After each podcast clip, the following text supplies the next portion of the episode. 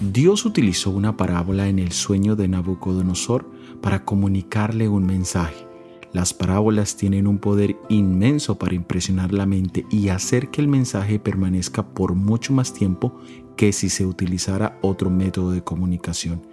En este caso, la ilustración o parábola era de un gran árbol.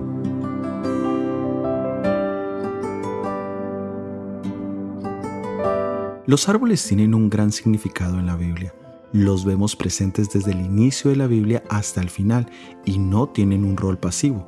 Por el contrario, son figuras muy relevantes. Los árboles ilustran o representan a los humanos y también se les utiliza para ilustrar un momento de decisión o de prueba para ellos. También ilustran momentos de comunión entre Dios y el hombre. En Génesis 3 vemos en detalle cómo en el jardín del Edén estaban dos árboles, el árbol de la vida y el árbol del conocimiento del bien y del mal. Sabemos que estos dos árboles estaban cerca el uno del otro. De uno podían comer, pero del otro debían evitarlo. Y esto nos ilustra una gran realidad para nosotros.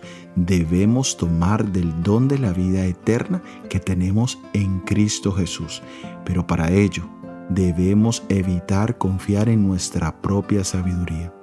Aquí vemos que al lado de una excelente decisión o de una cosa buena, existe también la posibilidad de elegir ser egoístas, orgullosos y de dejar que nuestra carnalidad tome el control.